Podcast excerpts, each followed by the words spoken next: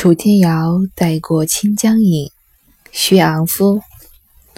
有意送春归，无计留春住。明年又朝来，何似休归去？桃花也解愁，点点飘红玉。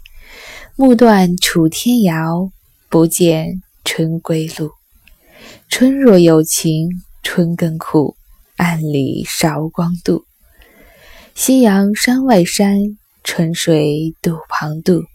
不知哪达儿，是春住处。这是一首元曲，乍读来前半阙很有诗词的风味，一直到这最后一句“不知哪达儿，是春住处”。才像极了原曲，像极了我所熟悉的那个原曲的构词方法。这首原曲当中有无数的字句，让我们觉得非常的熟悉。春若有情，春更苦；天若有情，天亦老。又比如“夕阳山外山”。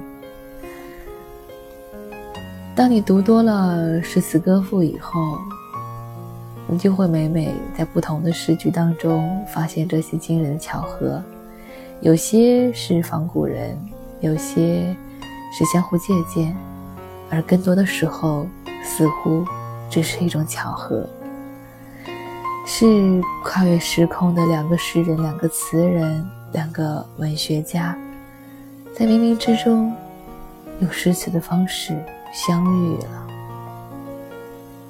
根本就没有谁学谁，谁抄谁，而只是大家都觉得，这是最恰当、最美好的表达方式。这一句“有意送春归，无计留春住”，熟悉吗？竟然会忍不住想到他后面接上说。无意苦争春，一任群芳妒，是不是读起来觉得很顺口？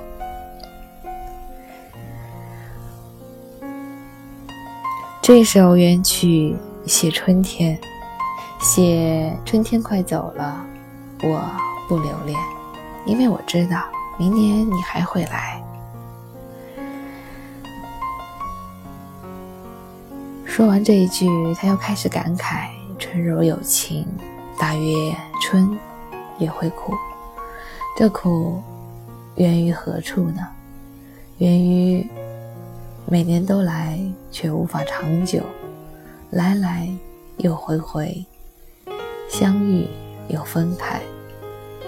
虽然比鹊桥相会的时间稍微长一点儿，相聚时间虽长，可是终究不能长相厮守。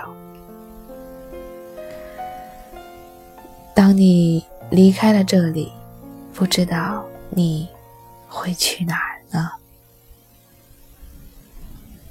薛昂夫，楚天瑶带过清江影。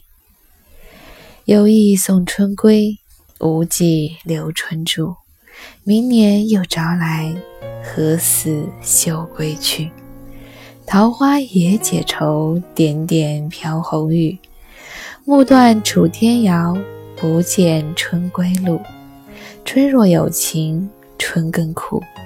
暗里韶光度，夕阳山外山，春水渡旁渡。不知哪达儿，是春住处。